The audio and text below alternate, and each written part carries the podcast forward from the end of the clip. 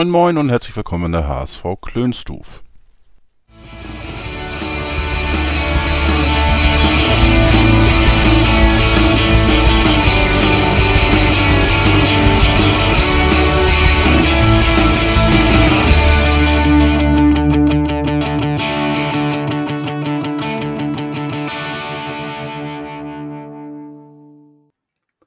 Hallo zusammen und viel Liebe für alle mit dem zweiten Teil des Saisonrückblickes. Ich bin Christian und äh, zu meiner Verstärkung habe ich wieder dabei den Jan. Moin in die Runde. Und den Christian. Moin. Ja, während wir im ersten Teil auf die Hinrunde eingegangen sind, habe ich die undankbare Aufgabe, auf, den, äh, auf die Rückrunde einzugehen. Und long story short, äh, wir wissen ja, wie es ausgegangen ist. Sag mir mal, gab es für euch einen Knackpunkt in der Rückrunde, an dem wir den Aufstieg verspielt haben? Äh, zunächst mal ähm, finde ich, ist die Rückrunde gar nicht so schlecht, wie sie gemacht wird. Die Rückrunde hatte durchaus auch, durchaus auch äh, gute Momente. Aber ja, ich glaube schon, dass es einen Knackpunkt gibt. Es ist natürlich schwierig in der Rückrunde mit 17 Spielen den Moment, das Spiel herauszufiltern, in dem es, ähm, in dem die, die, die, ganze Sache gekippt ist. Aber ähm, ich erinnere mich noch ziemlich gut daran. Ähm, es war ein Freitagabendspiel. Ähm, es war ein Spiel in Aue, ähm, dass der HSV das hatte so einen ganz merkwürdigen Pokalcharakter. Das ging irgendwie hoch und runter. Ähm, und äh, es war, glaube ich, so ein bisschen Nieselregen und ähm, Aue eh komischer, komischer Haufen zu bespielen. Ähm, wir hatten in der Vorwoche Toni Leistner ähm, durch eine Verletzung verloren.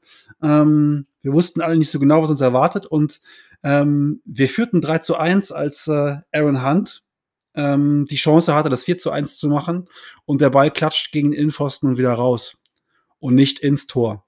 Und steile These, ich glaube, von einem 4-1 hätte sich Erzgebirge Aue nicht mehr, nicht mehr erholt und wir hätten vermutlich an diesem, an diesem ähm, kalten Freitagabend in Aue ähm, einen Dreier eingefahren.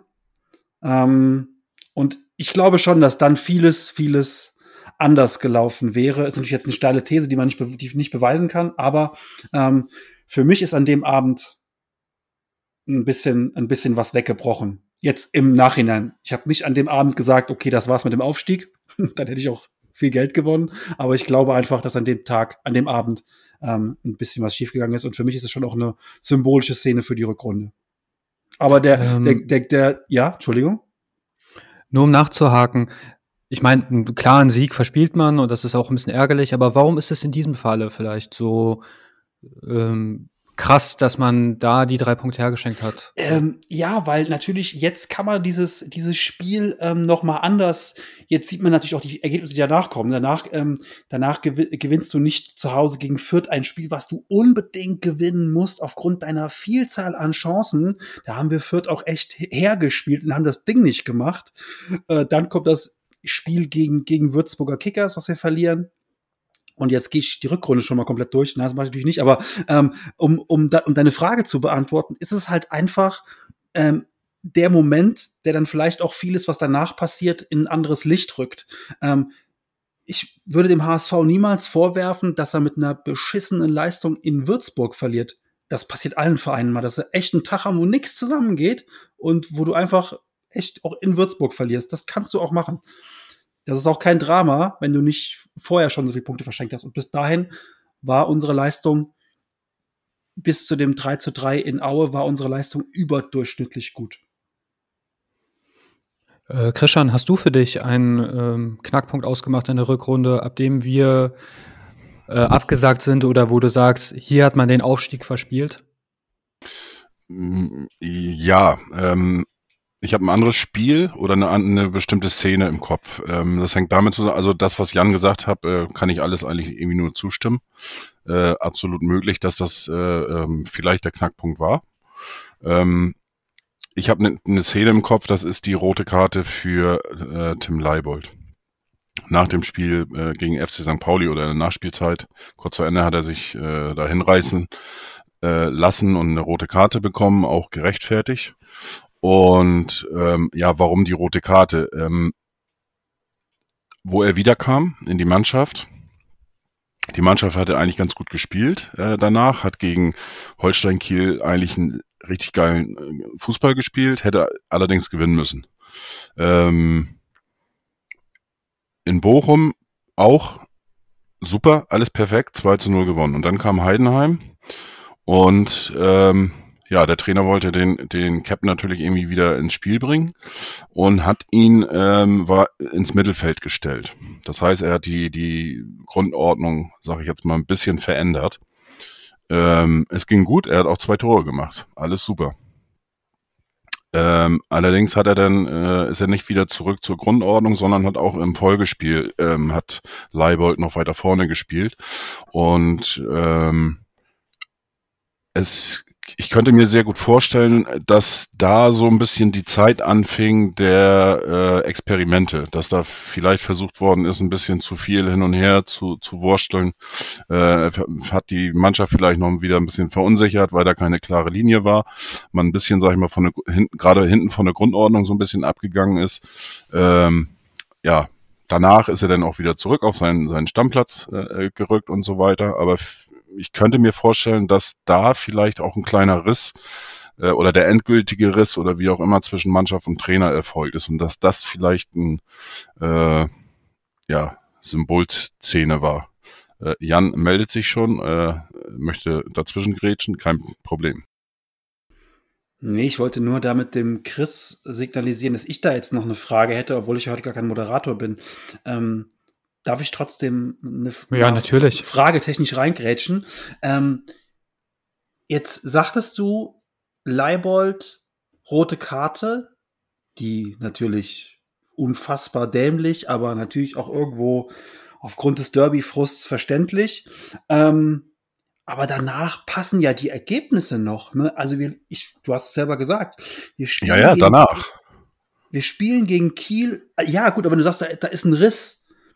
Dann muss er danach. Na, na, na, nein, also das war für mich die entscheidende Szene und die Rückkehr von Leibold in die Mannschaft. Da, das ist praktisch dann die, die Schlüsselszene, aber den Ursprung hat es ja in der Szene mit Szene mit der äh, roten Karte. Ne? Danach hab haben sie super, super gespielt, aber dadurch, dass der Captain zurückkam und, und, und ja, sich im, im Training ja auch angeboten hat und dann sowieso, weil er der Captain ist und so weiter, sollte er wieder rein. Und äh, das passte dann ganz gut und dann war eben diese, die, äh, ja, die Rückkehr und dann eben vorgezogen ins Mittelfeld. Das meine ich so. Ne? Ähm, ich habe das jetzt von Christian auch so verstanden, dass äh, es wurde ja immer vorgeworfen, dass der Daniel Thun zu häufig den Matchplan geändert hat, zu häufig das System, äh, dass das die Spieler verunsichert hat. Und äh, Christian, kann es sein, dass du das damit gemeint hast oder habe ich es jetzt falsch verstanden? Äh, ja, das, äh, ähm, es kam ja der Vorwurf, ähm, man, oder jeder hat sich ja gefragt, warum, wieso, weshalb muss er jetzt gehen und das, das war, kam ja auch ein bisschen äh, holter die Polter, für viele überraschend. Und äh, die Aussagen, die danach getätigt worden sind, einmal bei der Entlassung und dann von Horst Rubisch auch, wo er übernommen hat und so weiter und so weiter. Also ähm, wie gesagt, so, so hundertprozentig schlau bin ich noch nicht, aber ich könnte das im Nachgang äh, ähm, könnte das ein Schlüsselmoment irgendwo gewesen sein, wo er ein bisschen die Mannschaft verloren hat. Aber ja gut, ist natürlich Spekulation jetzt. Aber wie gesagt, für mich ähm, ist das also ähm, ja der Wendepunkt sozusagen. Aber ähm, wie gesagt, kein Vorwurf äh, jetzt gegen Leibold wegen der roten Karte. So ein Scheiß kann immer passieren. Jeder, der schon mal Fußball gespielt hat und dann auch, äh, auch in den unteren Ligen, wenn du da äh, gegen den Nachbarn spielst oder wie auch immer und äh, verlierst das Ding, dann bist du einfach gefrustet und dann kann sowas mal passieren, auch wenn es natürlich nicht passieren sollte. Ich finde das eigentlich ganz spannend, weil ähm, rein, von den, rein von den Spielen her ähm, gehört für mich ähm, das Spiel gegen, gegen Kiel, das Spiel in Bochum, das Spiel gegen Heidenheim und die erste Halbzeit Teile der zweiten Halbzeit auch noch äh, gegen Hannover. Das gehörte, die gehörte für mich eigentlich mit zu den besten Leistungen, die der HSV ähm, diese Saison gebracht hat. Ähm, und äh, das überrascht mich eigentlich ähm, im Nachhinein immer mehr, ich habe mir jetzt in den letzten Tagen sehr intensiv die, die Hin- und Rückrunde des HSV angeguckt und ähm, je öfter ich da drauf gucke, äh, umso unfassbar ist, um, umso unfassbarer ist es eigentlich, dass wir nicht aufgestiegen sind. Sorry, ich muss gerade echt, das ist, wird für mich immer, immer schwieriger zu begreifen, dass wir das nicht, nicht, äh, nicht geregelt bekommen haben, ähm, diesen Aufstieg, weil wir so, so große Dellen eigentlich gar nicht hatten. Wir hatten halt vielleicht drei Dellen und andere hatten nur ein oder zwei Dellen, aber ähm, ja, ich tue mir echt noch schwer, mit dieser Rückrunde mich irgendwie äh, abzufinden. Höhepunkt natürlich die Entlassung von Daniel Thune. Wobei, wie definierst du Delle? Ähm, naja, eine Delle ist halt einfach eine Ergebnis-Leistungskrise. Wir hatten es ja gestern im, im, äh, in, der, in der Hinrunde, oder gestern, wir hatten es in dem, in dem Podcast der Hinrunde, hatten wir ja unsere Leistungsstelle ziemlich klar besprochen. Ne? Also da war das 2-2 gegen St. Pauli, das 1-1 gegen Kiel, dann Niederlage gegen Bochum und Heidenheim und dann kam mit Hannover ähm, der, die nächste Niederlage. Das war schon, ja, da würde ich das Wort Delle nicht benutzen, das war schon eine ordentliche Beule, die wir uns da eingefangen haben. Ne? Ähm, Wobei, aber dann haben, äh, ähm Oh, Entschuldigung. Aber dann haben wir es ja hinbekommen, diese Beule, ähm, also aus dieser Beule sind wir dann wieder raus aus diesem Tal und haben ja dann vom 5. Dezember äh, mit dem Spiel gegen, ähm, gegen Darmstadt bis hinein in den Februar haben wir alle Spiele ähm, gewonnen und zwei und zwei Unentschieden, glaube ich, eingefahren. Ähm, also wir haben wirklich eine sehr, sehr gute ähm, Phase gehabt im Dezember, Januar und ähm, noch ein Stück weit hinein in den Februar. Ähm, dann, kommen, dann kommt, wie gesagt, das Spiel gegen, gegen Aue. Und ähm, ich will jetzt gar nicht so viel mit Zahlen hier rumnerven und auch die Leute langweilen, aber ähm, das, eine Delle ist für mich dann halt wiederum ähm, die Phase ähm, Würzburger Kickers und, und, und St. Pauli. Das ist dann für mich auch wieder eine Delle. Äh, haben wir äh, zweimal verloren. Aber dann kommt wieder eine Phase, wo wir uns ja eigentlich erholt haben, bis hin zum 3 zu 3 gegen Hannover. Du kannst gegen Hannover auch unentschieden spielen auswärts, weil du halt vorher auch ähm, zweimal gewonnen hast. Und ähm, wenn, man die, wenn man die vier Spiele als Paket sieht, finde ich es vollkommen in Ordnung. Ähm, das ist für mich eine Delle. Wobei, also, da triggere ich dich jetzt mal. Eine Delle ist für mich, wenn ich jetzt wie Bayern München ganz Zeit siege und dann mal einen äh, klaren Sieg verspiele oder so. Dann ist das für mich eine Delle, aber trotzdem hat es so funktioniert. Ich habe jetzt gerade mir die Ergebnisse angeguckt und das sind dann, ja, ich würde schon eher sagen, Auffahrunfälle und nicht mehr Dellen. Wenn man den ganzen Februar kein Dreier eingefangen hat, im April hat man auch keinen einzigen Dreier geholt und äh, im April hat man fünf Spiele gehabt, also fünfmal nicht gewonnen. Ich glaube, dass Delle vielleicht ein Euphemismus. Also Gut, aber im April, den April würde ich auch nicht als Delle bezeichnen. Den April, ah, okay, da, da, bin, da, bin, ich vollkommen bei dir. Der April ist gar, mhm. ganz klar keine Delle. Der April ist ein, ein kapitaler äh, Auffahr, Auffahrunfall ähm, mit, äh, mit, mit, mit, mit jeder Menge Gaffern an der, an der, auf der anderen, auf der anderen Spur. Ähm, also, ne, das, wenn Bayern, wenn Bayern ähm, mit einer Tabellenspitze liegend ähm, ein Spiel verliert, dann ist es für mich noch nicht mal Delle, das ist für mich mal eine Schramme oder ein Kratzer. Aber ähm, äh, das, das ist für mich dann ein, ein anderes Thema. Ich ähm, über den April habe ich gar nicht ehrlich gesagt bisher so, so nachgedacht. Aber ähm, ja, ähm, da haben wir schon eine Delle in, der, in, der, in den Ergebnissen einfach drin für mich. Ja, ähm, wobei ich bin da auch komplett bei dir bei diesem Auffahrunfall. Vielleicht in meiner, Meinung, meiner Meinung nach ist es da eigentlich der Totalschaden auch entstanden. Äh, für mich ist das Spiel in Hannover nämlich tatsächlich der Wendepunkt in der Saison. Also der Moment, wo man den Aufstieg wirklich verspielt hatte. Natürlich hatte man danach noch die Chance, aber ich glaube, das war der Anfang vom Ende, weil ähm, ich sag mal so, man hat sich ja gefangen. Mit Kiel hat man einen Punkt geholt, äh, Kiel hat ja eine starke Saison gespielt, Bochum besiegt, Heidenheim besiegt und habe ich ja gedacht, okay, jetzt hat man seine Krise überwunden und ist trotzdem auch auf dem Aufstiegsplatz. Ja, gut, dann äh, so, solche Krisen nehme ich gerne. Allerdings, dann führt man auch zur Halbzeit 3-0 und ich gehe dann äh, hoch Kaffee trinken zu meiner Mutti und irgendwann gucke ich aufs Handy und dann steht es 3-3 und dann habe ich mich gefragt, was ist denn da passiert? Und irgendwie hat sich da irgendwas dann eingespielt, weil die Folgeergebnisse 2-1 verloren gegen Darmstadt, 2-1 verloren gegen Sandhausen, wobei Sandhausen wirklich sehr krass, also über ihre Möglichkeiten gespielt haben. Also wie die gepresst haben, direkt am Hamburger Strafraum und so. Nichtsdestotrotz mussten HSV die besiegen.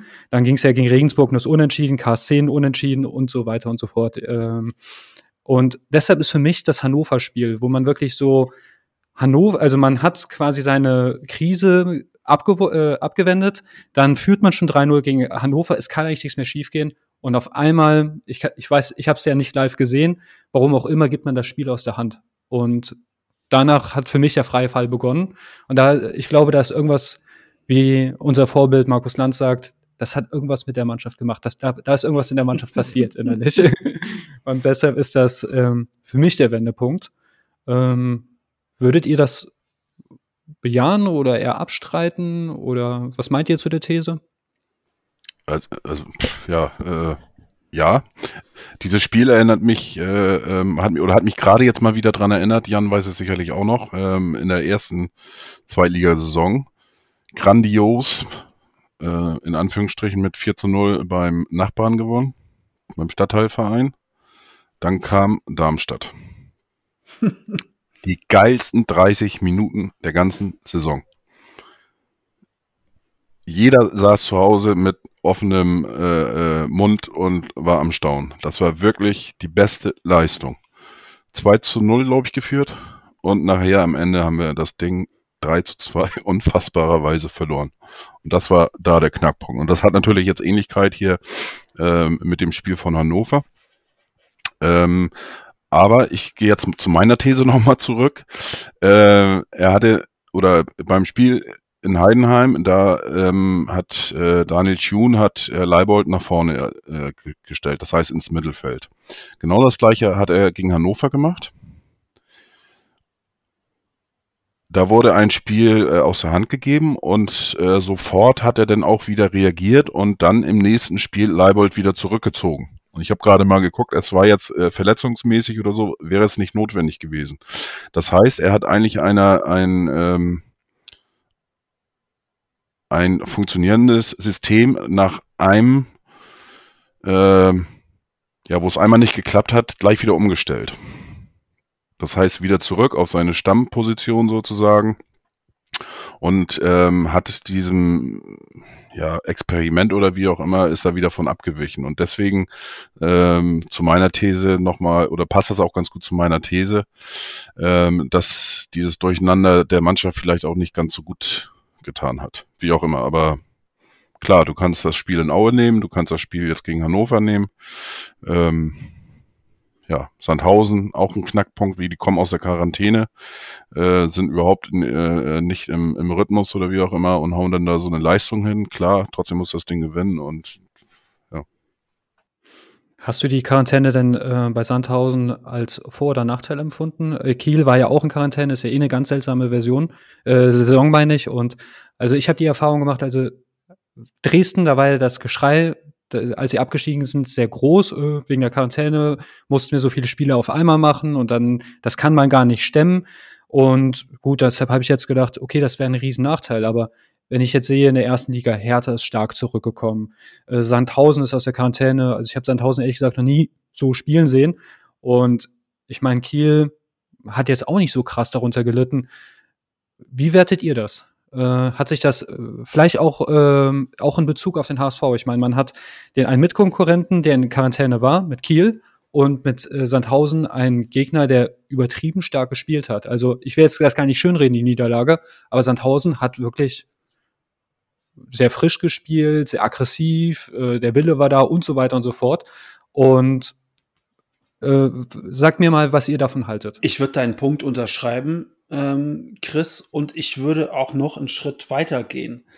Ähm, wenn man jetzt wirklich mal in die, in die, sich das auch vorstellt, rein vom, vom Kopf her, ähm, so eine Mannschaft, die natürlich, ähm, nachdem sie das 3 zu 3 in Hannover ähm, abgeliefert hat, ähm, nicht nur Krishan und ich erinnern uns natürlich an das drei, an das, an die Niederlage gegen Darmstadt zurück, sondern auch die gesamte, die gesamte Presse, äh, auch im Verein, viele erinnern sich genau daran zurück.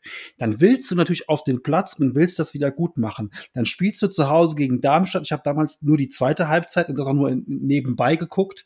Spielst du gegen Darmstadt und lieferst da so eine Leistung ab und verlierst zu Hause 2 zu 1. So, dann willst du ja eigentlich nichts mehr als übermorgen wieder auf den Platz und das wieder gut machen.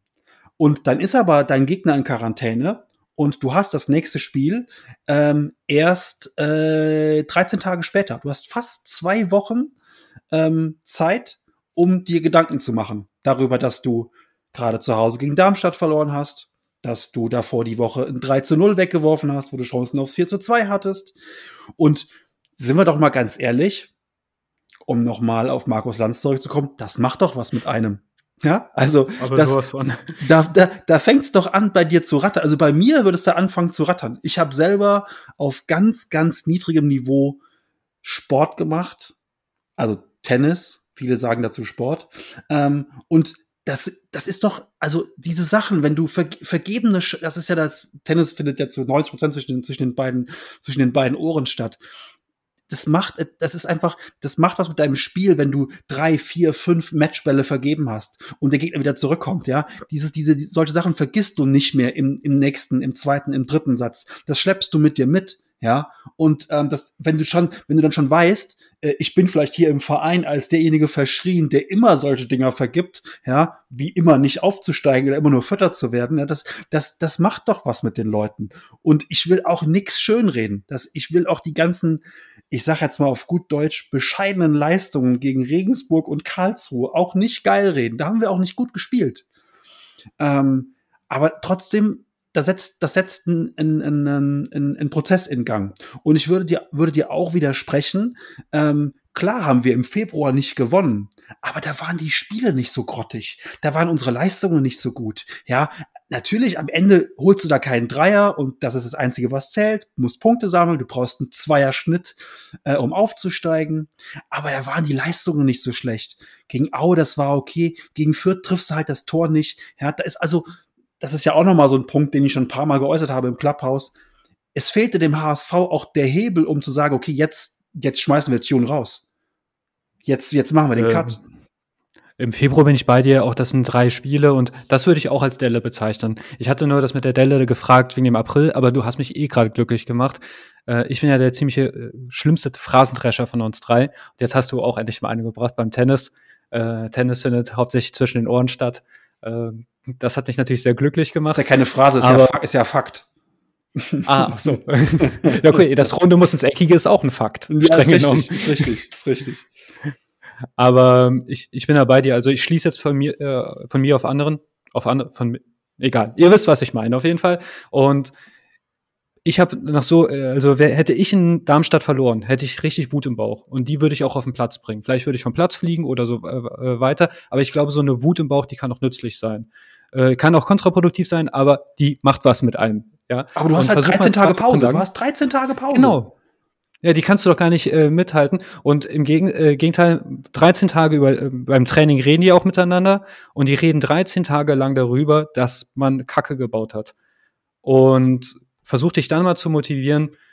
Also ich finde das gut, klar, Corona, Gott sei Dank, wir, Gott sei Dank können wir Fußball spielen, aber das sind auch Faktoren, die ein bisschen reingespielt haben. Nicht als Ausrede gemeint, aber reinrechnen sollte man schon. Absolut, aber um zu deiner Ausgangsfrage vielleicht nochmal zu kommen. äh, ich habe sie vielleicht ein bisschen vergessen, aber, aber äh, ähm, zu den auch, weil wir 10 Minuten dazwischen gelabert haben. Äh, ich muss sagen, ich bin wirklich erstaunt und, und ziehe meinen äh, nicht vorhandenen Hut äh, gegenüber Holstein Kiel. Ähm, dass die so zurückgekommen sind, hätte ich im Leben nicht erwartet. Ähm, das erste Spiel in Osnabrück habe ich die zweite Halbzeit gesehen, da habe ich gedacht, na, da kann Kiel aber richtig froh sein, äh, dass sie in Osnabrück gespielt haben, weil irgendwie hatte ich das Gefühl, die sind total platt ähm, hat scheinbar getäuscht, weiß ich nicht. Und ich habe gedacht, die werden eingehen und ähm, Kiel wird kein Konkurrent für uns sein. Ich habe gedacht, die würden, werden das definitiv nicht packen. Also, aber wie, wie, wie die das alles geleistet haben. Ähm, A, die Nachholspiele, das war ja auch das zweite Mal schon, dass die Quarantäne hatten, äh, wie die die Nachholspiele äh, gemeistert haben und dann auch noch in, im DFB-Pokal, das kam ja bei denen auch noch dazu. Die mussten dann ja äh, noch diese schöne Klatsche da in Dortmund äh, einstecken und ein weiteres äh, äh, Spiel äh, in der Woche ja auch noch die Runde davor, das heißt Viertelfinale. Also da muss ich echt sagen, äh, beeindruckend. Auch äh, die Leistung, die sie jetzt im Hinspiel äh, in, in, in Köln abgerufen haben äh, in meinen Augen auch nicht unbedingt unverdient 1 zu 0 gewonnen haben. Ähm, muss ich sagen, Respekt. Äh, und auch für, vor Sandhausen, wie die zurückgekommen sind. Hätte ich im Leben nicht gedacht. Ähm, tja. Ähm, für den HSV war das sicherlich Ich weiß nicht das so. sehr gut, weil du hast immer im, im Clubhaus immer gesagt, die werden einbrechen. Du warst davon zutiefst überzeugt. Und ähm, du warst so mein Anker. Du hast immer gesagt, Kiel Ja. wird einbrechen, Kiel wird einbrechen. Da habe ich schon mal gedacht, okay, ja, ich habe ich hab's ja auch geglaubt, die werden einbrechen. Deswegen, du hast, du hast so recht. Die haben ja, die haben ja, und äh, die haben ja auch, die haben ja auch, die haben ja nichts gemacht. Äh, Das muss, die sind ja wie, wie wir. Die haben vielleicht das Privileg, dass sie ein Haus haben oder so, dass sie wohnen und dann im Garten dann vielleicht noch mal fünf Meter hin und her rennen können oder keine Ahnung. Aber du machst ja eigentlich nur äh, Sit-ups oder haben da dann vielleicht ein Laufrad da stehen oder keine Ahnung. Aber die können nicht richtig mit dem Ball machen. Du kannst nicht mit den anderen äh, und über Zoom jetzt eine, eine, eine ja, keine Ahnung, was können die machen? FIFA spielen oder so, irgend so ein Mist. Aber, aber, aber nicht Fußball spielen. Und da habe ich gedacht, das, das, das kann einfach nicht funktionieren. Und, und ja, Wobei, äh, ich habe jetzt, äh, ich muss zugeben, da will ich auch mal Sky loben. Äh, Sky, meine Geschichte, habe ich jetzt häufiger geguckt und da gehen sie auch zu den Fußballern ins Haus rein und viele, ich weiß jetzt nicht, ob das bei Zweitligisten natürlich auch so ist, aber die haben mit ihren eigenen Trainingsraum, also ein bisschen Fitnesstraining kannst du schon machen, dass du nicht komplett abbaust, aber das ersetzt natürlich kein Mannschaftstraining. Also ich denke, äh, ob Kiel, Hertha oder Sandhausen, da muss man schon Respekt zollen, wie die zurückgekommen sind. Äh, macht, wie man da, deshalb dann über Dynamo Dresden denkt, schenke ich mir jetzt dann mal an der Stelle. Aber ich würde mal jetzt ein ähm, Thema weiterspringen. Äh, am, nach dem Spiel gegen Karlsruhe, nach dem 1-1, war ja bekanntermaßen für Daniel Thun Schluss. Die Gründe kenne ich nach wie vor immer noch nicht. Äh, ich weiß auch natürlich, dass hier zwischen uns drei Common Sense ist, dass man ihn hätte am liebsten behalten wollen. Nichtsdestotrotz weiß ich auch trotzdem, dass wir die ganze Trainerpersonalie ein bisschen unterschiedlich werten. Und Jan, ähm, du warst ja ganz traurig, als Daniel äh, gegangen wurde, gegangen ist oder wie auch immer. Ähm, den Trainerwechsel, findest du ihn gerechtfertigt? Hättest du es gemacht? Hättest du irgendwas anders gemacht? Äh, Kotzt dich aus. Also ich hätte Daniel Thune nicht entlassen. Ähm, schon gar nicht zu diesem Zeitpunkt, denn nach dem 1-1 äh, gegen Karlsruhe war der Zug sowieso mehr oder weniger abgefahren. Jetzt natürlich, das ist alles nur äh, ganz, ganz Außenseiterwissen, ohne überhaupt zu wissen, was in der Kabine abgegangen ist, was mit Bobby Wood war nach dem Hannover-Spiel und einfach nur das, was ich als Zuschauer und Fan wahrnehme ist es immer meine, meine, ähm, meine Hoffnung gewesen, dass der HSV mal äh, vor diesem, äh, wir kicken den Trainer raus und holen den nächsten und holen den nächsten und ähm, ähm, ja, irgendwann hat Rainer Kal- Kalmund mal gesagt, ähm, wir könnten jetzt noch, nicht noch irgendeinen Schimpansen auf die Bank setzen. So, also irgendwann ist aber der Punkt erreicht, wo man sagen muss, ja, das liegt halt auch nicht am Trainer. Und für mich hat es diese Saison einfach nicht am Trainer gelegen.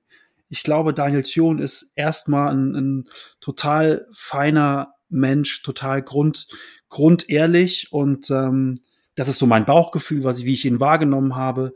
Ich mag dieses ähm, ähm, Trainingsanzug, Kapuzenpulli-Image. Ich mag, äh, wie, er, wie er sich ähm, in, den, in den Interviews gibt, ähm, seine Außendarstellung, wie er den HSV repräsentiert hat. Das fand ich sehr, sehr gut. Ähm, ja, über seinen Fußball kann man sicherlich an, an manchen Stellen streiten. Ähm, und da hat er bestimmt auch Fehler gemacht. Das ist ganz normal. Das haben andere HSV-Trainer auch gemacht.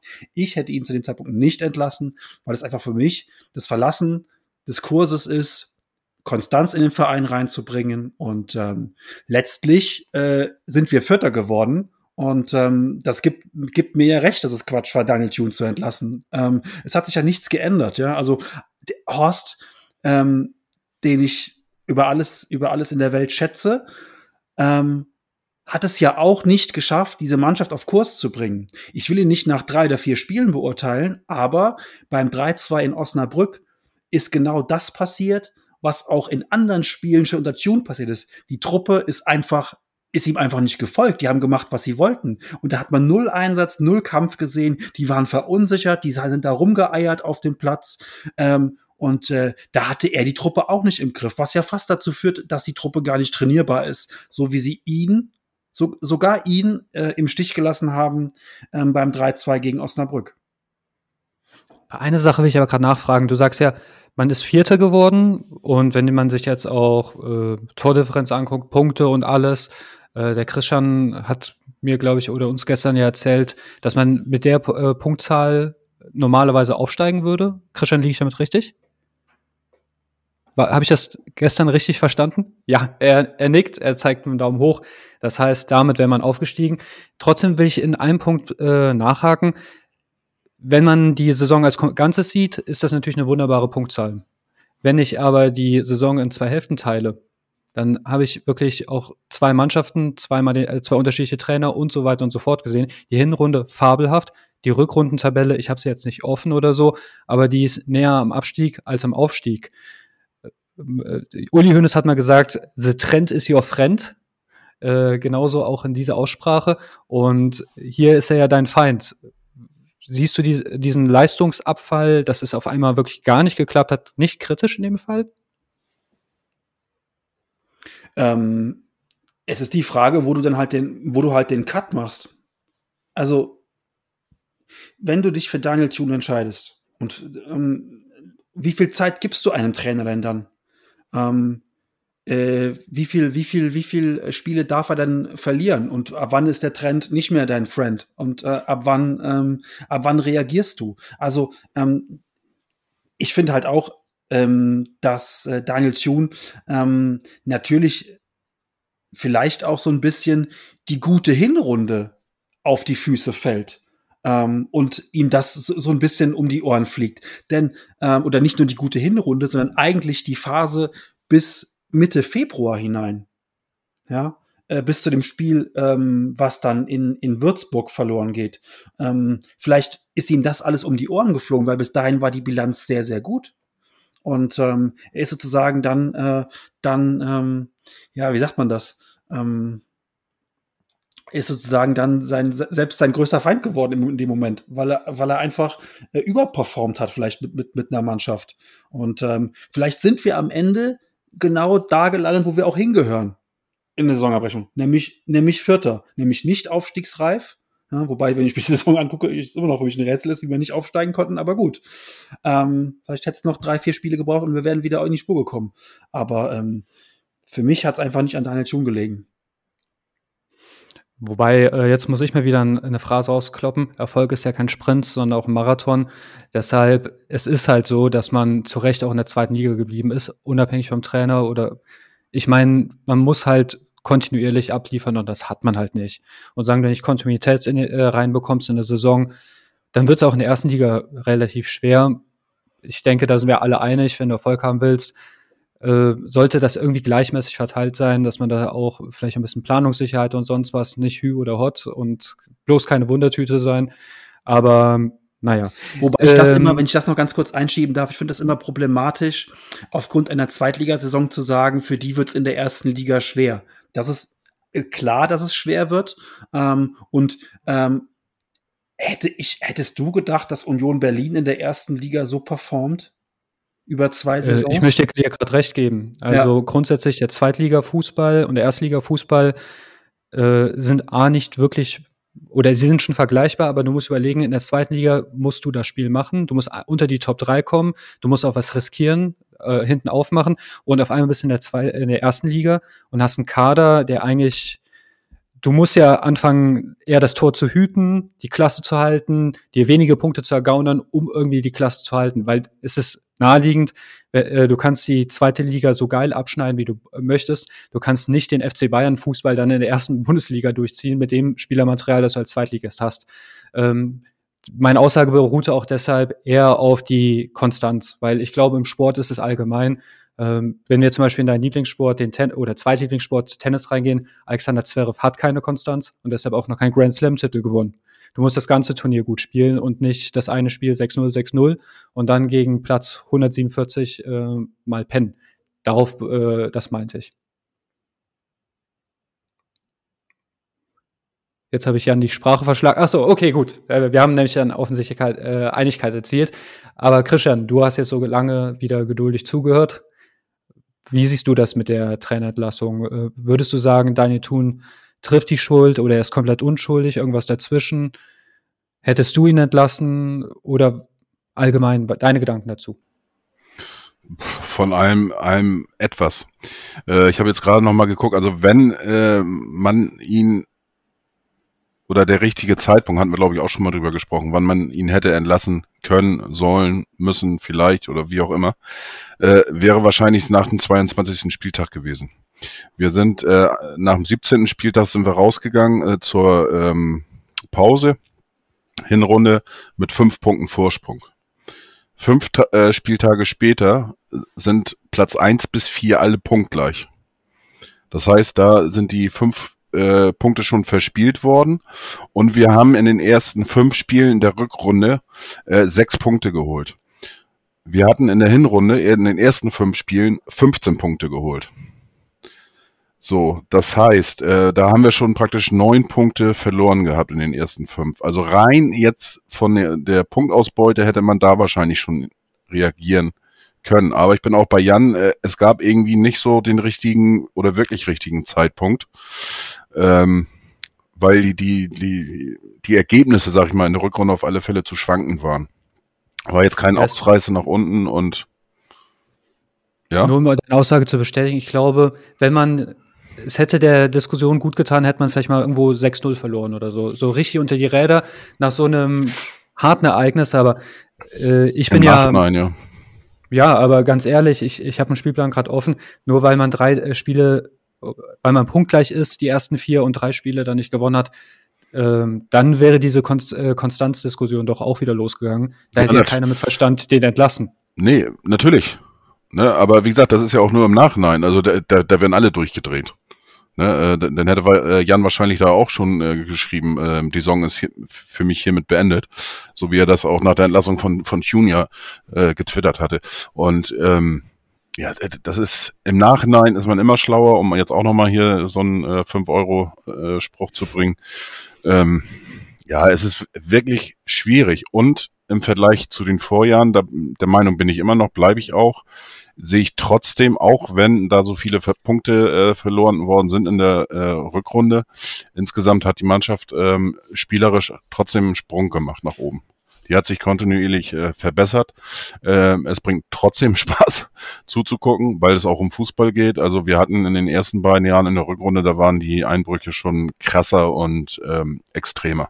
Da gab es mehr Spiele, ähm, wie zum Beispiel jetzt gegen, gegen Würzburg, äh, die man dann aber noch irgendwie gewonnen hatte, äh, glücklich und, und so weiter. Also da hat das mehr Spaß gemacht, fußballerisch, ähm, jetzt in der Rückrunde. Aber tja. Und die Frage ist ja doch, wenn du, wenn du Tune an dem, in dem, in dem, nach dem Würzburg-Spiel entlässt, wen, wen holst du denn dann? Also wen setzt du dann dahin als HSV, ohne komplett jetzt, sag ich mal, vogelwilde Sachen zu machen? Und das macht der HSV ja eigentlich dann in dem Moment. Also, äh, holt, also ich habe gerade mal nachgeschaut, man hätte in dem Moment Labadia holen können. Der war kurz vorher bei der Hertha rausgeflogen. Hätte man also quasi den Chris schüttelt schon den Kopf, so nach dem Motto, was kommt denn jetzt für eine verrückte Idee? Aber ja, das wäre, das wäre so ein, so ein HSV macht HSV-Sachen-Ding gewesen. Er, er schmeißt Tune raus, holt Labadia, setzt ihn auf die Bank, um wirklich dann die aller, allerletzte Patrone für den Aufstieg nochmal in, in den Lauf zu kriegen. Also, äh, ja, das wäre das, aber da, da, also da wäre ich wirklich auch ausgerastet, weil das wäre wieder das totale Verlassen des Weges gewesen in meinen Augen. Ähm, und die, die Presse, die Presse wäre zu Recht über uns hergefallen für so einen, für so einen Move. Also Wahnsinn. Es wäre auch Wahnsinn, weil ganz ehrlich, dann wäre der Labadier, der Heinkes äh, des HSV. Also man kann ja nicht ganz halt dann immer den Labadier, also wie Gulasch, dass man dann aufwärmen möchte und scheiße schmeckt. Also ähm, irgendwann mal sollte man auch die Akte Labadier schließen. Ich denke, zweimal Trainer bei einem Verein sein sollte, das sollte genügen. Äh, wir können ja auch nochmal Felix Magath holen, ne? Geht ja auch, ne? Und ja. wen auch immer. Also ist doch Wahnsinn. Aber alle, die die sagen, ich hätte in der, ich hätte da reagiert und ähm, das ist natürlich, ähm, äh, ich bin, bin bei, bin bei Krishan. Das ist ein Zeitpunkt, da kannst du, da kannst du darüber nachdenken, den, ähm, den Trainerstuhl äh, freizumachen. Aber dann hätte ich gerne gewusst, wen setzt du dann dahin?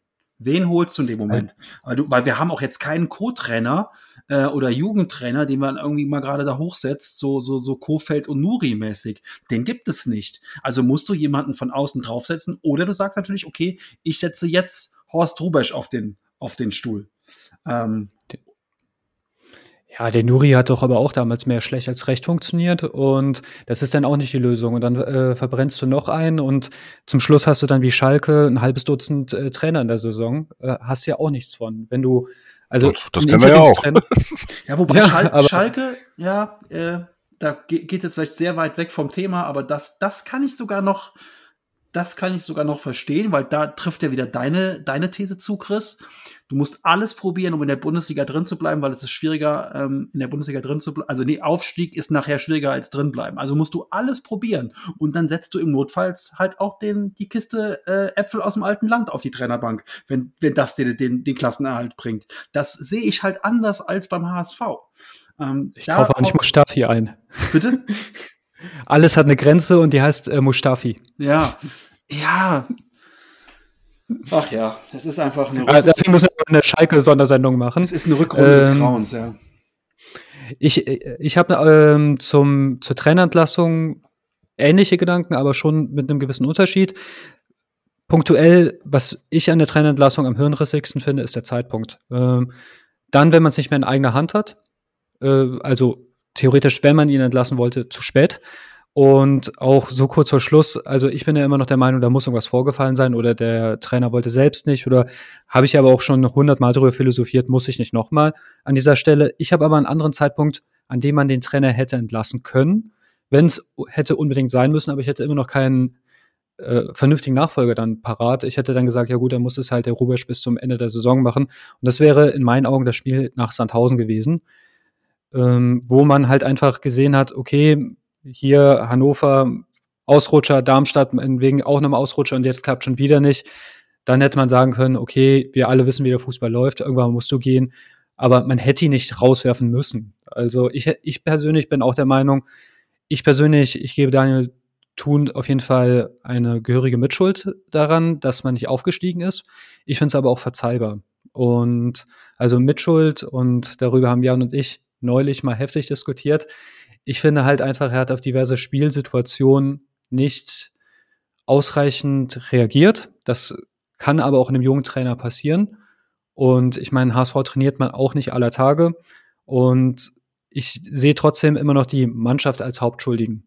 Äh, nichtsdestotrotz gebe ich ihm eine Mitschuld, aber ich hätte trotzdem gerne mit ihm weitergemacht.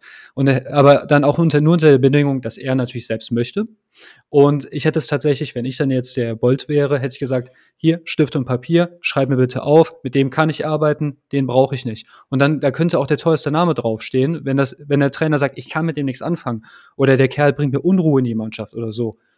Also man müsste ihm dann wirklich das Komplettpaket äh, geben und dann sagen, hier, ich, wenn ich mit dir den Weg gehen will, dann muss ich auch eine Mannschaft ungefähr um, äh, um dich herum aufbauen.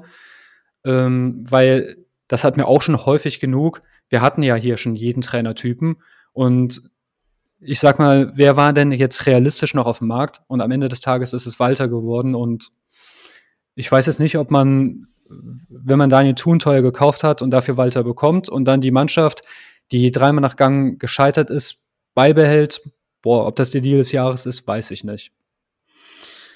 Der Punkt ist halt, nach dem St. Tausend-Spiel kann man wirklich darüber nachdenken, aber ich weiß nicht, wie ihr das seht. Der, das Problem ist an, an der Stelle einfach, dass das war so eine, so eine, so eine, so eine Auswärtstour, die der HSV da hatte. Ich habe gerade mal einen Spielplan aufgemacht. Da spielen die donnerstagsabends in, Regen, in Sandhausen und dann sonntags in Regensburg. Ähm, das heißt, wenn du da tätig wirst als Jonas Bolt, was du machen kannst, ne, ähm, dann dann wirfst du das Sonntagsspiel quasi mit weg, weil der Neue hat überhaupt keine Zeit, irgendwas zu machen. Weil das war, da war gerade der, der Samstag dazwischen, wo noch hätte was passieren können. Und der Freitag vielleicht noch. Also zwei Tage nur, ne? Also, ähm, da ist der HSV so ein bisschen von dem Spielplan auch gezwungen worden, da vielleicht, auch wenn sie vielleicht schon früher reagieren wollten, da an, an, an, an, Tune, an Tune festzuhalten, weil du einfach innerhalb von sieben Tagen drei Spiele hast, auch aufgrund der Quarantäne der anderen Mannschaften. Äh, Gebe ich ja recht. Also, wobei ich ein bisschen hin und her gerissen bin. Ähm, dafür bin ich halt auch, ich bin halt kein Trainer, ich habe FIFA viel gespielt und äh, das, ich weiß halt nicht, was, selbst wenn es jetzt auch äh, danach ein Heimspiel gewesen wäre, was kannst, was kannst du als Trainer denen, denen in drei Tagen beibringen, was sie in den letzten 20 Jahren nicht gelernt haben? Ähm, ich glaube prinzipiell, jemand, der dann mitten in der Saison gerade einfach reinkommt in dieser Phase, der kann einfach eh nur einen Spirit reinbringen, ähm, der kann vielleicht anders aufstellen, aber sonst kann er da nicht viel machen. Äh, ich glaube auch so, so ein Trainerwechsel in so einer Situation, den machst du eigentlich nur, wenn die Spieler sagen, wir haben keinen Bock mehr auf den. Äh, mit dem wollen wir nicht arbeiten. Wenn, äh, so wie die Spieler damals bei Nico Kovac, hast du ja gegen Eintracht gesehen, Eintracht war nicht ein 5 zu 1 besser als Bayern München. Die Leute wollten den Trainer loswerden. Und so, deshalb erstes Spiel mit Flick und auf einmal können sie wieder die ganze Liga zusammenschießen, den BVB und so weiter. Zuvor konnten sie keinen Ball aus, äh, gerade austreten. Da denke ich, dann ist es auch egal, wann du ihn raufwirfst. Aber ich glaube, in drei Tagen kannst du dir nichts beibringen. Äh, Sei es drum, ich finde halt, ich erinnere mich auch noch, was ich gezwittert habe nach dem Regensburg-Spiel. Wenn ich ihn nicht in Sandhausen entlassen hätte, hätte ich ihn persönlich gar nicht mehr entlassen. Weil nach dem Regensburg-Spiel, da war, da haben wir irgendwie, hat ganz Twitter geschrien, äh, geschrieben, schmeiß ihn raus, schmeiß ihn raus. Und ich äh, ironischerweise habe gesagt, nee. Weil da hat man auch die erste Halbzeit total kacke gespielt. Aber in der zweiten Halbzeit hat er das gemacht, was ich von ihm immer gefordert habe. Äh, er hat ein paar Anpassungen gemacht und die haben Vollgas gespielt, die haben einfach die Bude nicht gemacht, dann ist das 1-1 ausgegangen und damit war ich dann schon zufrieden. Jetzt muss man sich halt aber wiederum die Frage stellen, hat er das vielleicht die ganze Saison auch immer kleine Anpassungen gemacht. Also ich reg mich ja immer auf, wenn die Leute das auf den Wechsel reduzieren. Du kannst eine ganze Spieltaktik über den Haushaufen werfen, indem du sagst, hier änder das und dies. Dafür musst du nicht immer zwangsläufig Spieler wechseln. Das wäre zu kurz gedacht. Aber vielleicht hat er das auch schon die ganze Saison gemacht, aber die Mannschaft hat sich umgesetzt. Dann ist er auch nicht der Richtige oder er braucht eine andere Mannschaft. Irgendwas muss sich jedenfalls ändern. Jetzt kann man wieder sagen, okay, ein Trainer schneller getauscht als so viele Spieler. Aber wenn so viele Spieler schon seit so vielen Jahren irgendwie nie die Nerven behalten können, die sind ja nicht scheiße. Das sieht man ja in der Hinrunde. Die können halt nicht die Nerven behalten. Ihr seht ja auch, Sonny Kittel kann auf einmal wieder supergeil Fußball spielen, seitdem der Aufstieg vergeigt ist.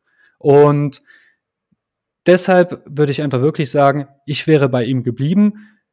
Ich hätte mit mir reden lassen, dass man den nach Sandhausen entlässt. Wenn man es da nicht getan hätte, dann gar nicht. Und ich finde es halt total hirnrissig, einen Horst Rubesch da hinzusetzen, auch wenn ich ihn total goldig finde. Aber ähm, ihn da hinzusetzen, hier, du hast es nicht mehr in eigener Kraft, guck mal, ob wir aufsteigen können. Das, das ist doch Schwachsinn. Also, das kannst du wirklich nur erklären, wenn die sich in der äh, Kabine gekloppt haben oder jemanden dem anderen die Frau ausgespannt hat. Nämlich sonst ist es totaler Blödsinn. Meine Meinung. Krischer nickt. Jan nickt auch. Gut, dann würde ich sagen, ist das Thema Daniel tun, auch damit abgehandelt. Und ich möchte dann jetzt ein bisschen auf die Spieler äh, im weiteren Verlauf eingehen. Prinzipiell, ähm, ich bin der Meinung, es ist ja nie einer schuld oder se selten. Also es ist nicht nur der Trainer und auch nicht nur der einzelne Spieler. Aber nichtsdestotrotz könnte man schon sagen, es gibt Formkurven. Und während in der Hinrunde bei den meisten Spielern zweifelsohne die Formkurve nach oben gezeigt hat, sind gab es da ja auch einen Turnaround, sonst hätte man nicht den Aufstieg vergeigt. Jungs, sagt mir mal, wer hat für euch diesen den, oder einen sehr signifikanten Leistungsabfall äh, im Vergleich Hinrunde zur Vorrunde gemacht? Wo würde man, würdet ihr sagen, hier, von dem hätte ich dem kann ich es wirklich gar nicht verzeihen, dass er so abgebaut hat? Fällt mir keiner an. Äh, von der Torbilanz natürlich, klar, Terodde hat weniger Tore gemacht in der Rückrunde. Ähm, aber ähm, dass da jetzt wirklich so einer war, der so krass irgendwie abgefallen ist, ähm, ne. Kann ich leider nicht mit dienen, muss ich, muss ich gestehen. Also, ähm, ne. Ist ja auch legitim. Also, wie gesagt, man muss ja nicht auf jemanden zeigen, du, du warst es. Äh, Jan, hast du jemanden, wo du also sagst, find, er hat mich enttäuscht? Ja, enttäuscht ist natürlich immer so, also ja, enttäuscht hat mich der gesamte. Ich sag's mal ein bisschen wertfreier. Enttäuscht hat mich die ähm. gesamte, hat mich die gesamte Mannschaft natürlich mit vielen Leistungen, aber ähm, man muss ganz klar sagen, wenn man den, den, den, den Torschnitt von Terodde aus der, aus der Zeit ähm, bis zu seiner Corona-Erkrankung nimmt und die Zeit danach, dann hat er danach einfach ähm, nicht so performt. Also das ist einfach festzustellen. Punkt. Woran das liegt, ob an der Erkrankung, ob an, dem, an der Gesamtsituation in der Mannschaft, äh, was weiß ich, keine Ahnung. Aber ja, der hat deutlich weniger Tore gemacht. Ähm, auch andere haben in meinen Augen nicht die Leistung gebracht, die sie in der Hinrunde gebracht haben. Äh, Sonny Kittel ist jemand, der immer wieder äh, Höhen und Tiefen hatte. Ich fand ihn in der Hinrunde auch besser als in der Rückrunde, aber jetzt nicht, dass der völlig eingebrochen ist. Ähm, es gibt halt Spieler, die mich über die gesamte Saison enttäuscht haben. Das ist Ulreich, das ist Duziak, das ist Kind Zombie. Ähm, die letzte, letzt, beiden letztgenannten zeigen in meinen Augen überhaupt keine Entwicklung. Ähm, sind seit sie hier sind ähm, nicht besser, eher schlechter geworden. Ähm, sind zwei große zweieinhalb oder drei Millionen Euro Versprechen, die nicht eingelöst wurden. Ähm, ja, also das sind Spieler, die mich, die mich enttäuscht haben. Aufgrund ihrer, aufgrund ihrer, ihrer schlechten Performance einfach. Aber es gibt auch Spieler, die natürlich ähm, toll performt haben, die gut, die gute Leistungen gebracht haben, die mich, die mich erfreut uh, haben. Darf ich in der Parade fahren, äh, weil ich wollte erst die schlechten oder die. Ähm, mit den schlechten war ich durch. Achso, mit dem schlechten war ich durch. Äh, ich weiß aber, äh, das hast du jetzt wahrscheinlich äh, vergessen. Was ist denn, was meinst du denn zu den Leuten, die vielleicht die Mannschaft hätten wachrütteln können? Ein Kapitän zum Beispiel? Ähm, ja, wir können natürlich über, über, über Tim Leibold sprechen, über die Kapitänsrolle sprechen. Ähm, Tim Leibold ist halt auch letzte Saison wirklich besser gewesen. Ähm, hat mir mehr gefallen mit seinen Flankenläufen. Ähm, hat mir mehr gefa besser gefallen mit, seinen, mit, seinen, mit seinem guten Spiel über die Außenbahn. Auch im Zusammenspiel mit, mit, mit Bakariata. Ähm, der für mich übrigens meistens auf links spielen sollte, nicht auf rechts, aber das ist meine, meine Meinung. Ähm, ja, also Tim Leibold ist natürlich jemand, der vielleicht unter der Kapitänsbinde nicht, nie, die ihm keinen Auftrieb gibt. Also der leidet darunter, vielleicht eher die Kapitänsbinde tragen zu müssen, dass sie ihm, dass sie ihn trägt. Ähm, und ich würde in der nächsten, in der nächsten Saison Tim Leibold nicht mehr zum Kapitän machen. Aber ähm, er ist jetzt nicht für mich der, der, der krasse, der krasse, ähm, der krasse Underperformer. Ähm, die rote Karte, ich will, will, will die rote Karte nicht so hochhängen, aber ähm, äh, die sowas passiert. Ne? Ähm, er hat letztlich nicht die Leistung aus der Vorsaison gebracht und ähm, das haben viele andere auch nicht. Ähm, aber über Tim Leibert würde ich den Stab jetzt nicht sprechen wollen. Anders als über Duziak und Kind Zombie. Ich finde, also ich würde über den Leibold jetzt auch erst recht nicht wie eine roten Karte. Also ich finde es ja immer so lustig, man sagt dann immer, ja, in dem Alter sind sie ja schon so erfahren. Äh, letzten Endes, wenn ähm, ein hohes Fußballeralter ist menschlich ja immer noch jung. Also wenn ich überlege, wie ich mit Ende 20 drauf war und das mit heute vergleiche, also da sollte man auch mal, nur weil jemand seit zehn Jahren kickt, heißt das nicht, dass er auf einmal alt und weise ist und der nächste Dalai Lama, wenn er die 30 erreicht. Äh, letzten Endes, ich habe trotzdem zwei Verlierer ausgemacht, aber ich würde es nicht als einzelne Person sehen. In dem einen Punkt, ähm, wie mit dem Leibold schon ge äh, gesagt, ich finde von den erfahrenen Spielern wie Leibold, Hand und Terodde, da hätte ich mir einfach erwartet, dass die ähm, voranschreiten, die Mannschaft wachrütteln, Verantwortung zeigen, äh, irgendwie eine Präsenz, dieses ganze typische Zeug, das man einem Emre Can unterstellt, was er aber auch nicht bringt. Also Leute umholzen ist nicht Einstellung zeigen, aber ähm, vielleicht das, was der Kimmich bei Bayern macht oder der Müller, da wirklich mal auch die Gegenspieler anmaulen, hier aufwachen und so, bisschen motivieren. Ähm, das habe ich ein bisschen ähm, vermisst. Und ich glaube, das hätte auch äh, so eine Art Game Changer oder ja, Season Changer jetzt sein können. Äh, Punkt Nummer zwei ist für mich wirklich die komplette Defensive, weil gerade in der heißen Phase im letzten Saisondrittel typisches Gegentor. Ähm, Gegner kommt über die linke Seite, äh, flankt total ungefährlich in die Mitte, so einen typischen FIFA L1 und Viereck äh, kann man ganz leicht abfangen. aus irgendeinem Grund, als wären die Haare zu schön gegelt oder als würde man Helm tragen oder sonst was, hat man die Teile einfach nicht weggeköpft. Und ich, ich weiß nicht, ob das was mit der Einstellung zu tun hat oder ob man auf einmal vielleicht nicht mehr auf dem Fitnesslevel ist. Also äh, manche Leute sagen ja auch, wie kann man an so einem breiten Tor vorbeischießen? Dann sage ich, ich habe mal einen Puls von 150 und versuche dann mal aufs Tor zu zielen. Vielleicht war, war man fitnesstechnisch, ich weiß nicht. Es muss ja einen Grund geben, warum man auf einmal die einfachsten Bälle nicht mehr klären kann. Und deshalb würde ich auch sagen, hier die Defensive, ähm, die einfach sich zu einfach dumme Tore gefangen hat, ist so für mich so ein bisschen der Verlierer der Rückrunde. Aber wir wollen ja nicht nur über das Negative sprechen, sondern auch über das Positive. Und da bin ich dem Jan ja gerade eben die Parade gefahren. Ähm, Jan, sag mir, wer sind für dich die Gewinner der Rückrunde? Okay, der Rückrunde. Ähm, also natürlich lechzen wir nach Talenten und da muss man ganz klar Robin Meissner nennen, ähm, der einen guten Auftritt hatte in den letzten drei Spielen. Auf den Jungen freue ich mich in der Rückrunde, äh, in der nächsten Saison. Ich sage immer Rückrunde. in der nächsten Saison. Ähm, weil er einfach, weil er einfach frisch, unbekümmert ist und ich hoffe, er schlägt einen anderen Weg ein als äh, Fiete Ab, vor allen Dingen was den Erfolg in seiner Karriere angeht, wünsche ich ihm das. Ähm, ich bin auch ein, bin auch ein Fan von, von Manuel Winsheimer. Ich finde, Vinci spielt immer mit, mit, mit, mit 100 Prozent. Das ist ein Vollgasfußballer, der unfassbar viele Vorlagen gegeben hat diese Saison, ähm, dem das Jahr in Bochum richtig gut getan hat und auf den ich mich in der nächsten Saison einfach freue. Und ähm, ich möchte hier den großen Fußballphilosophen Luis van Gaal zitieren, äh, der das über, über Thomas Müller gesagt hat. Und bei mir, Winsheimer spielt immer. Ja, und das würde ich dem Jungen auch einfach sagen. Das müsste in seinen Vertrag geschrieben werden. Ähm, der ist einfach so jemand, der könnte so eine, so eine, so eine Identitätsfigur werden für uns.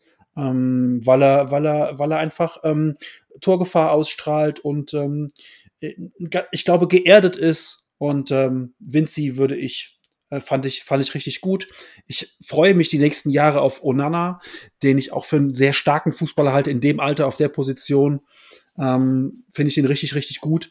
Ähm, ja, andere können gerne noch ein bisschen mehr performen, aber die drei würde ich jetzt mal herausheben und ähm, möchte noch vielleicht ergänzen, ähm, dass ich, anders als du eben gesagt hast, Aaron Hunt grundsolide fand ähm, und äh, das in meinen Augen fast seine eine seiner besten Saisons in der zweiten Liga war für uns. Ähm, ich habe ihn, glaube ich, selten so geschätzt wie in der Rückrunde, eigentlich in der gesamten Saison. Und es ist jetzt sogar der Punkt, dass ich es fast ein bisschen schade, aber gut finde, dass er geht, aber fast auch ein bisschen schade finde, dass er jetzt geht. Ähm, und den Verein jetzt, jetzt ähm, kürzlich verlassen hat. Ich hätte ihn mir noch gut vorstellen können, so als, als Backup hinten dran irgendwie, ähm, um die Jüngeren ein bisschen anzuleiten. Aber klar, er macht jetzt Platz für Neue im Kader, was auch gut ist, weil sein Name natürlich auch mit vielen Sachen verbunden ist, die viele HSV-Fans kritisch sehen, von daher. Aber seine Leistung die Saison fand ich besser, viel besser, als ich sie oft gemacht habe.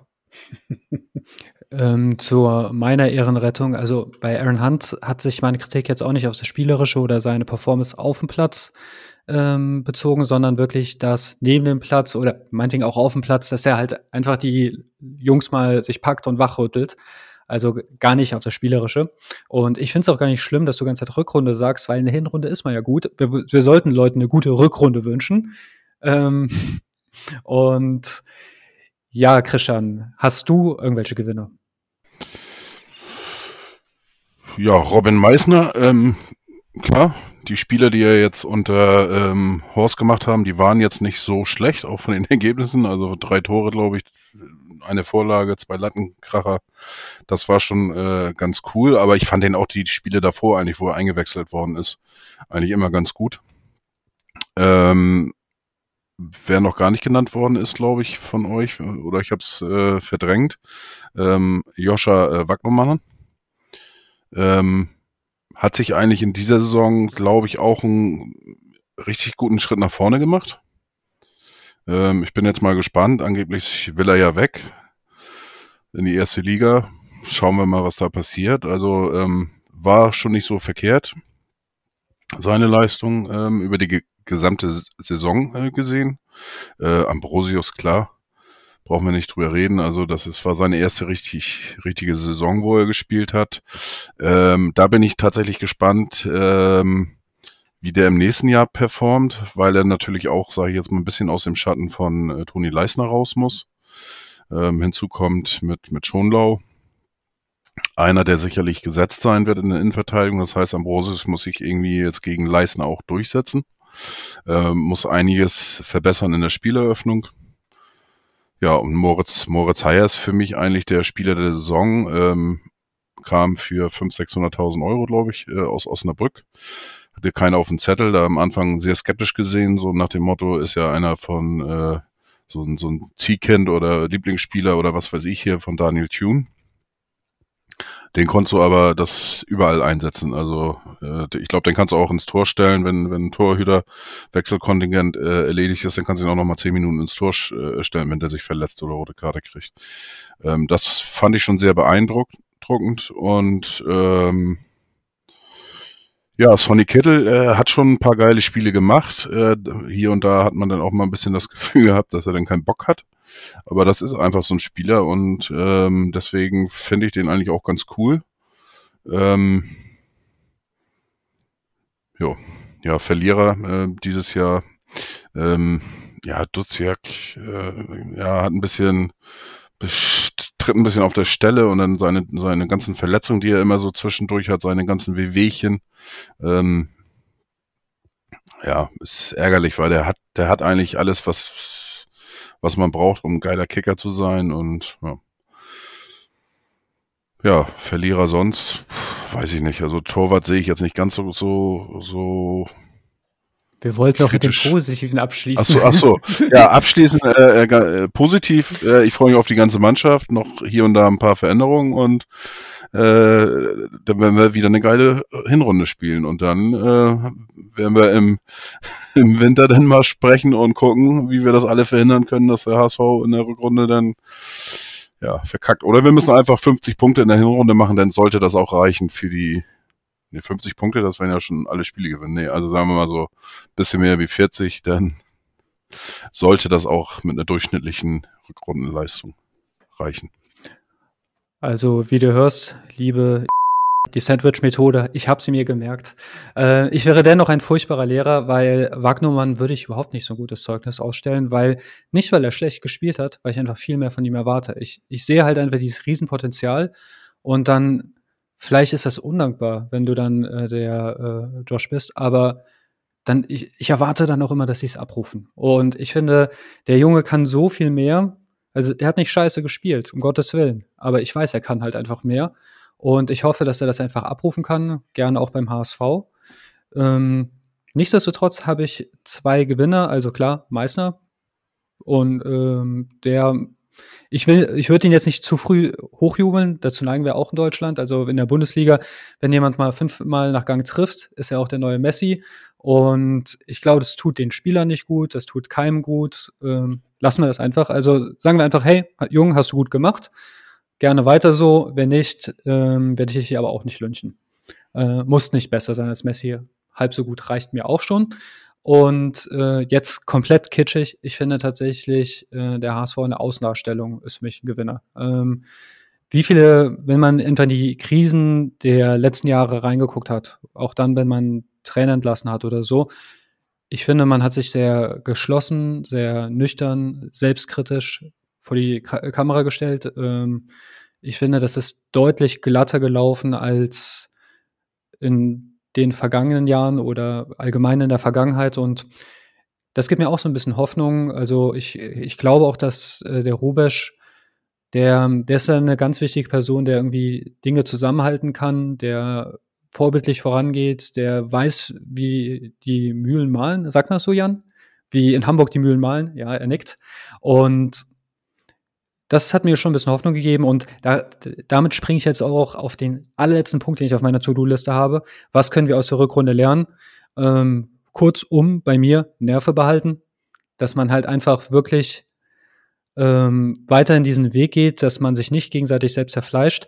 Ich würde halt jetzt empfehlen, gut, ich hätte jetzt natürlich nicht den Walter genommen, wenn er nun mal da ist. Dann gilt es halt auch für Walter. Walter sollte auch einfach sagen können, mit dem kann ich arbeiten, mit dem nicht.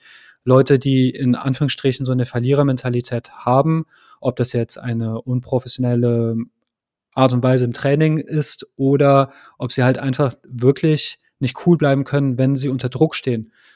Die würde ich unabhängig äh, vom Namen oder vom Prestige verkaufen oder ins zweite Glied rücken, wenn sie das mitmachen. Und ich würde tatsächlich ähm, im Clubhaus zum Beispiel wurde ja sehr viel über Transfers schon gesprochen und natürlich in der Sommerpause bis auf die Europameisterschaft hat man ja keinen anderen großen Spaß als darüber. Und ich würde da äh, halt nur auf den Weg geben, ohne jetzt einen Namen zu nennen, dass man die lieben, guten Leihspieler nicht aus den Augen verliert, weil eine Laie, die zum Beispiel über zwei Jahre, dann, dann muss der performen. Und ne, äh, bei einer Jahresleihe hast du das Problem, der trumpft auf eine Hinrunde, in der Rückrunde hat er keinen Bock, weil er weiß, das hat mit mir nächstes Jahr eh nichts zu tun. Bei einer Zweijahresleihe wäre es nicht so. Man könnte sich äh, ein sehr vielversprechendes Talent rauspicken und es wirklich aufbauen, im Idealfall mit Kaufoption. Aber bei der Klasse von Leihspielern, an die ich denke, diese Kaufoption wäre dann eh illusorisch. Aber ich denke mir halt, als ein Riesentalent, klar, du kannst bei Manchester City oder sonst wo in der zweiten Mannschaft schmoren und selbst da ist der Konkurrenzkampf groß, wenn du beim HSV vielleicht äh, gesetzt wärst. Und ich denke halt, wenn man das den jungen Spielern so verklickern würde, dann könnte das ein Weg sein. Also es wäre mir deutlich lieber, als jetzt irgendeinen 28-Jährigen von Karlsruhe zu kaufen. Und das ist die Liste von Dingen, die ich lernen würde. Und äh, wer möchte von euch? Jan, Christian? Ähm, ich finde das, mm, um das mal kurz aufzugreifen, mit den Leihspielern, mehr, ähm, mehr würde ich dazu gar nicht, äh, gar nicht sagen. Ähm, die Eintracht hatte, glaube ich, auch mal eine Saison, Eintracht Frankfurt, ähm, wo sie sehr viele Spieler ähm, auf, der, auf der Leihliste hatten, ausgeliehen hatten. Und, ähm, die erste mit Kovac war das, genau. Und ähm, das war ein Modell, was sie damals aus der Not heraus gemacht haben, weil sie nicht die finanziellen Mittel hatten und da musste man kreativ werden. Und ich finde, das ist auch ein Weg, durchaus ähm, mal in, in, in, in anderen Ländern zu gucken, wer sitzt da auf der Bank, wen können wir vielleicht ausleihen, Spielpraxis ähm, geben. Ähm, da sind ja auch schon ein paar Namen jetzt gehandelt. Ähm, Mai vom FC Bayern ist da gerade auf der, äh, in, der, in, der, in der Verlosung. Ähm, ich finde das Modell ganz gut und das wäre durchaus etwas, was man für die Zukunft in Betracht ziehen sollte. Ähm, ja, Christian. Ja, eine gesunde Mischung äh, aus ja, Leihspielern, ähm, die vielleicht bei äh, höherwertig irgendwo nicht die Chance haben zu spielen beim HSV dann schon. Ähm, zwei Jahre äh, Leihen wäre natürlich optimal, wobei das natürlich auch schwierig ist. Ähm, ja, Mai hast du genannt. Äh, Fein ist natürlich jetzt auch ein Kandidat, weil der ja dann äh, unter Walter schon gespielt hat. Der kommt jetzt oder muss auch wieder zurück ähm, nach München. Ähm, vielleicht gibt's ja dann sogar einen Dreierpack, äh, dass man da äh, viele Ab noch mitkriegt und äh, der dann von, von Rubesch äh, frisch gemacht wird oder fit gemacht wird oder wie auch immer. Ähm, ja, da, da also, muss dann aber ähm, FC Bayern aber noch Geld drauflegen, oder? Ne, er muss ja nicht drauflegen, er braucht einfach nur das Gehalt weiterzahlen. Die 5 Millionen. Das würde ja schon reichen. Ja, ja, genau. Das ist ja schon, schon ziemlich krass und ähm, ja, ähm, ich denke, eine gute Mischung, das, das äh, sollte es sein. Also wenn man äh, mit Kaufverpflichtung wäre natürlich, natürlich auch von Vorteil. Und ähm, wenn du sonst nachher, äh, keine Ahnung, acht äh, Leihspieler holst, acht, acht performen super und alle gehen wieder weg, dann ist es natürlich auch, auch ein bisschen doof. Aber äh, kann natürlich ein Weg sein. Beispiel Frankfurt habt ihr ja schon erwähnt. Ähm, eins habe ich vorhin vergessen, das will ich hier nochmal schnell rein schieben. Äh, ein Gewinner der, der äh, Rückrunde ist tatsächlich auch der Fan, äh, weil äh, ich hätte nicht glauben können oder nicht davon träumen können, dass ich Horst Rubisch nochmal an der Seitenlinie erleben darf und dann äh, grandios äh, seine Ballannahme, Hände in den Taschen mit der Brust äh, gestoppt, äh, jongliert auf, auf ein Bein und das macht mir persönlich auch Hoffnung, Hoffnung dass man dann auch mit so einem kleinen Bierbauch äh, im Alter dann noch ein bisschen äh, ja, Beachtung finden kann. Zeigen sich ganz neue ja, Optionen auf einmal. ja, nicht, dass Rubisch äh, den Terror ersetzt, ne? Also Technikenfuß hat er ja schon. Ich sag mal so, die Ballalarme habe ich von Terror selten gesehen diese, diese Saison. Die der, die, der, die der Horst da hatte an der Seitenauslinie mit Hände in den Taschen und äh, das war schon eine gute Szene, auf jeden Fall. Ja, gut, nach ein paar Dekaden Weltverein wahrscheinlich selbstverständlich, aber das werden wir sehen. äh, auf jeden Fall kann der Fiete auch von ähm, Rubisch dann auch einen neuen Namen bekommen. Also ich finde diesen Trend, dass aus äh, Sonny Johnny wurde, was man aus Fiete basteln kann, wäre ich sehr gespannt. Aber äh, ich gucke auf die Uhr und ich sehe, wir haben schon wieder sehr, sehr viel gesprochen. Und ich hatte die Befürchtung, dass wir sehr, sehr schnell durch sind. Im Gegenteil, das ist bislang die längste Folge. Daher äh, lange Rede, kurzer Sinn. Das war der zweite Teil von drei. Ich wünsche euch wie immer sehr viel Liebe und Krischan, Jan, wollt ihr euch auch noch verabschieden? Macht was draus aus dem restlichen Tag. Ja, nur der HSV und bleibt gesund. Alles klar, dann bis zum nächsten Mal.